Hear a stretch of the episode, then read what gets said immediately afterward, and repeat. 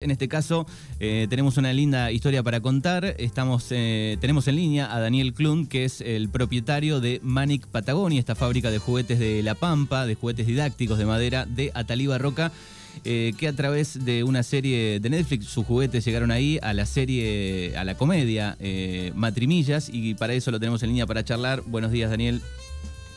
Hola, buenos días Manuel, ¿cómo estás? Bueno, buen día a toda la audiencia. Bueno, gracias por atendernos eh, para contar un poco la, historia. Antes de llegar a, la noticia principal de, esta historia, eh, bueno, preguntarte eh, cómo surgió la, fábrica Manic Patagonia con estos juguetes de, madera. Bueno, Manic en realidad tiene varios años.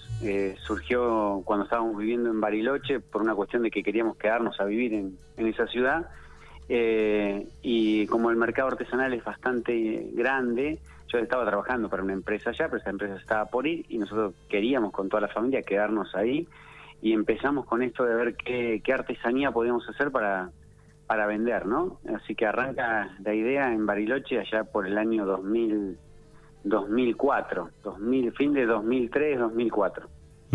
¿Y siempre tuvieron en claro, digo, que eh, sea con madera estos juguetes?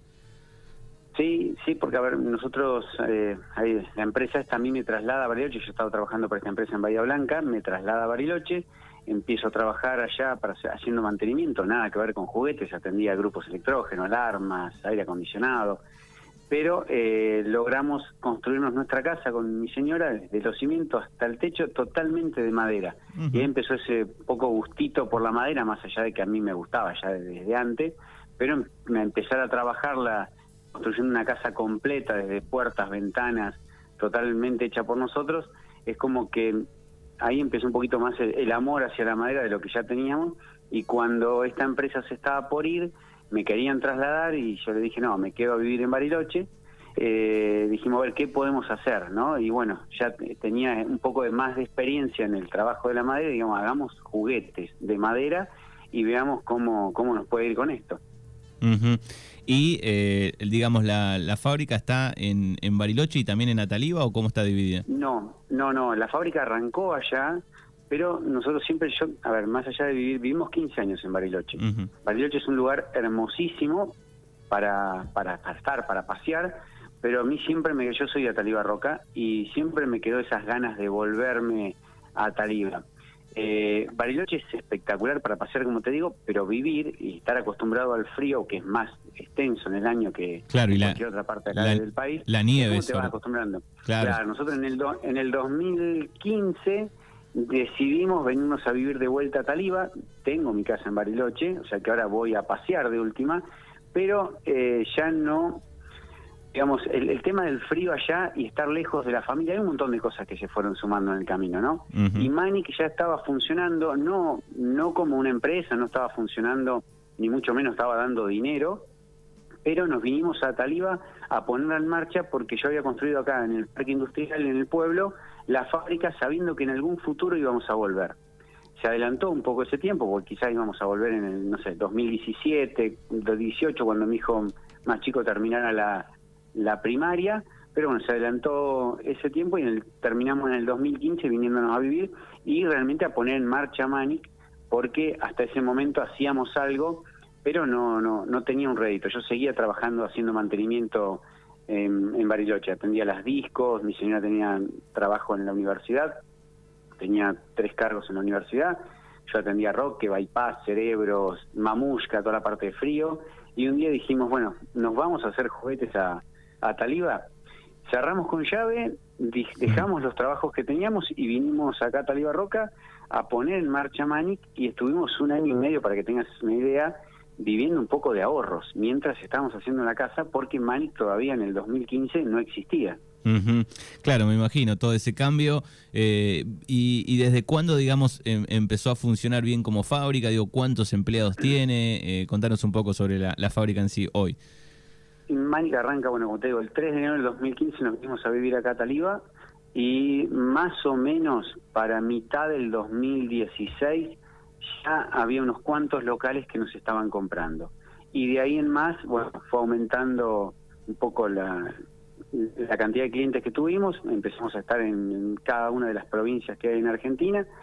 Eh, hemos tenido algún, algún premio especial en las ferias Puro Diseño, estamos en los libros del sello de Buen Diseño Argentino, o sea, Manic empezó a, moverse un poquito de otra manera, tener diseñadores propios para hacer los productos, porque siempre al principio cuando uno arranca trata de ver qué hay en el mercado y bueno, trata de ver si le puede cambiar alguna cosita, pero pero mira mucho lo que hay, ¿no? Nosotros después empezamos a tener diseñadores propios, eh, y bueno, poco a poco fuimos creciendo hasta, bueno, hasta el día de hoy.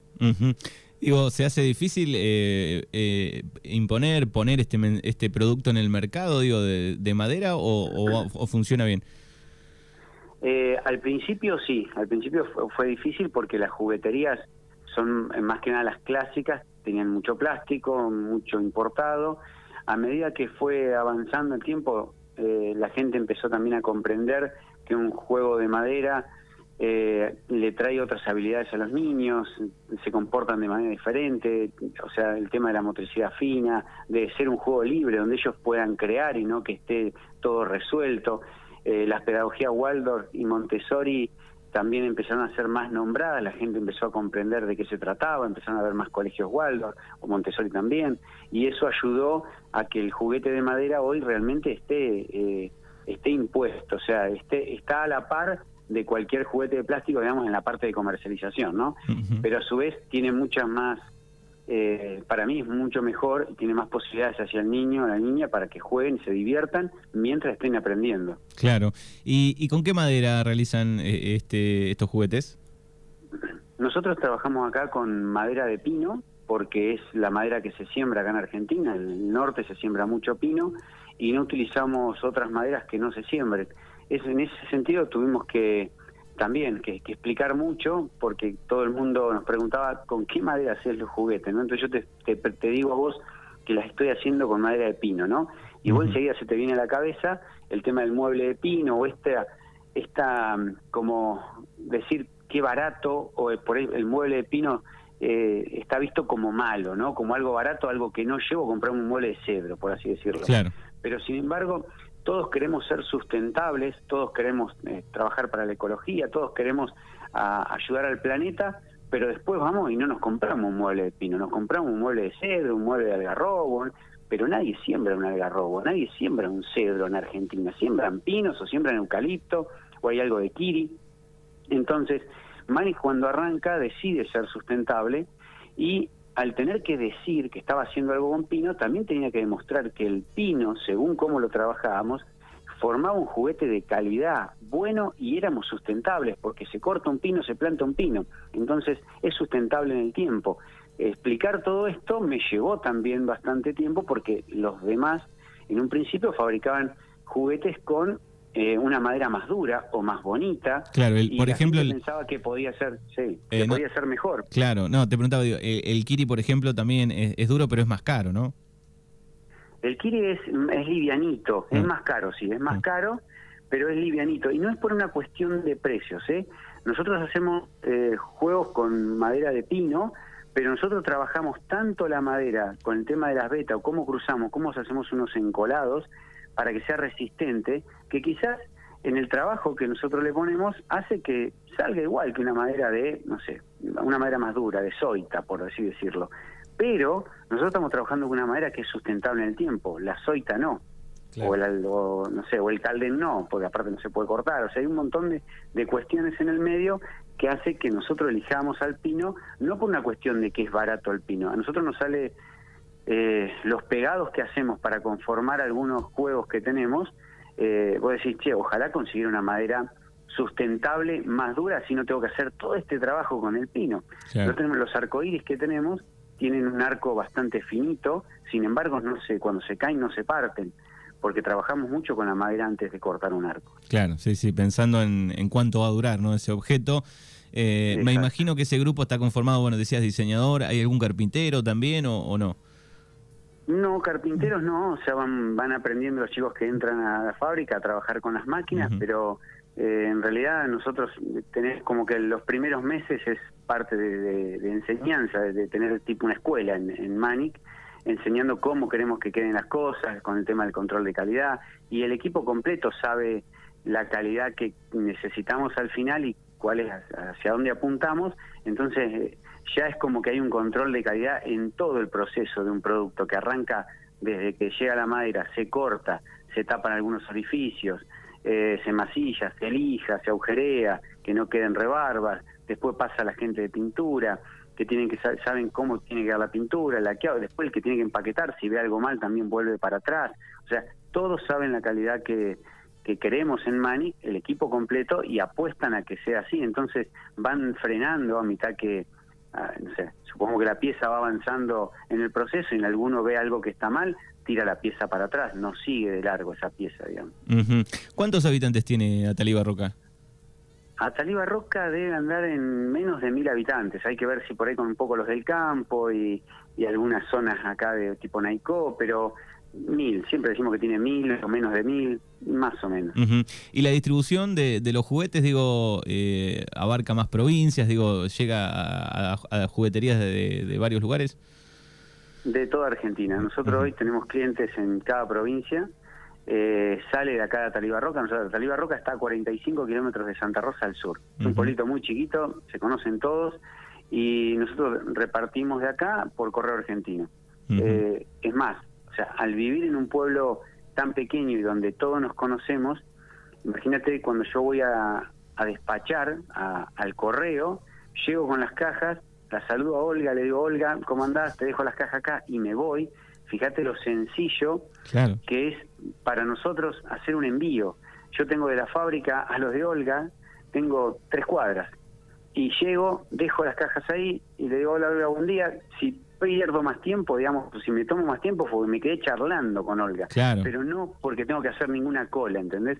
Entonces la verdad que es un punto, la, la gente debería repensar un poco las posibilidades que tiene un lugar pequeño para ir a producir, eh, obviamente si es el correo de última que te pasa por la puerta, ¿no? Pero de, la cantidad de tiempo que uno se ahorra, cualquier trámite, vas a la, parte de energía eléctrica y estás ahí charlando enseguida si tenés que resolver algo, al agua, lo que sea, digamos. Los tiempos acá son mucho más pequeños y esos tiempos los puedes utilizar o para producir o para estar sentado mirando la tele, en todo caso si tengas ganas, ¿no? Claro, exactamente. Pero la verdad que en un pueblo se gana mucho tiempo y en eso se gana calidad de vida también. Estamos charlando con Daniel Klun de, Manic Patagonia, esta fábrica de juguetes eh, de La Pampa. Eh, bueno, y, la noticia, la super noticia, es que eh, desembarcó en, la plataforma ¿no? de Netflix a través de la serie que está este, dirigida por Seba de Caro, por Sebastián de Caro, y protagonizada por Juan Minujín y, Luisana Lopilato. Eh, ¿cómo, ¿Cómo llegó el contacto? ¿Cómo sucedió? Mira, fue algo raro. O sea, me llega un mail eh, de una de las chicas que trabaja en la producción diciéndome que estaban necesitando juegos de este estilo, de los que tenía Manic, para una película. Yo en principio pensé viste que llegan mail de todo tipo como para estafar o no sé, lo que hoy hoy está por todos lados, ¿no? Los, mails que te llegan o los mensajes, entonces hay que tener mucho cuidado.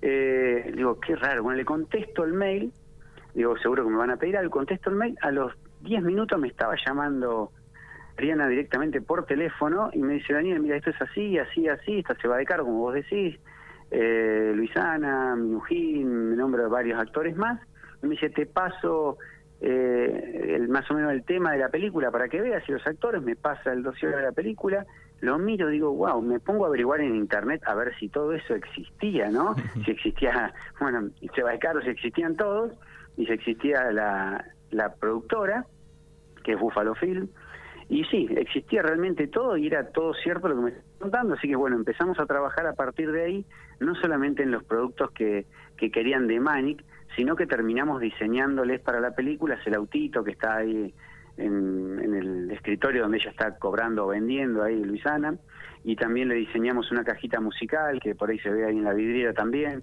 así que eh, fue un lindo proceso no solamente de, de bueno de diseñarle algo o de estar con los juegos sino estar en contacto con ellos no nos mandaron eh, bueno el autito después que estuvo en la película en la película nos lo mandaron firmado por, por y Minujín, tenemos un velerito que también estuvo ahí, firmado por todo el equipo de, producción, así que la verdad que contentos. Bueno, me imagino, una gran alegría y además esto también ayuda a abrir puertas, ¿no?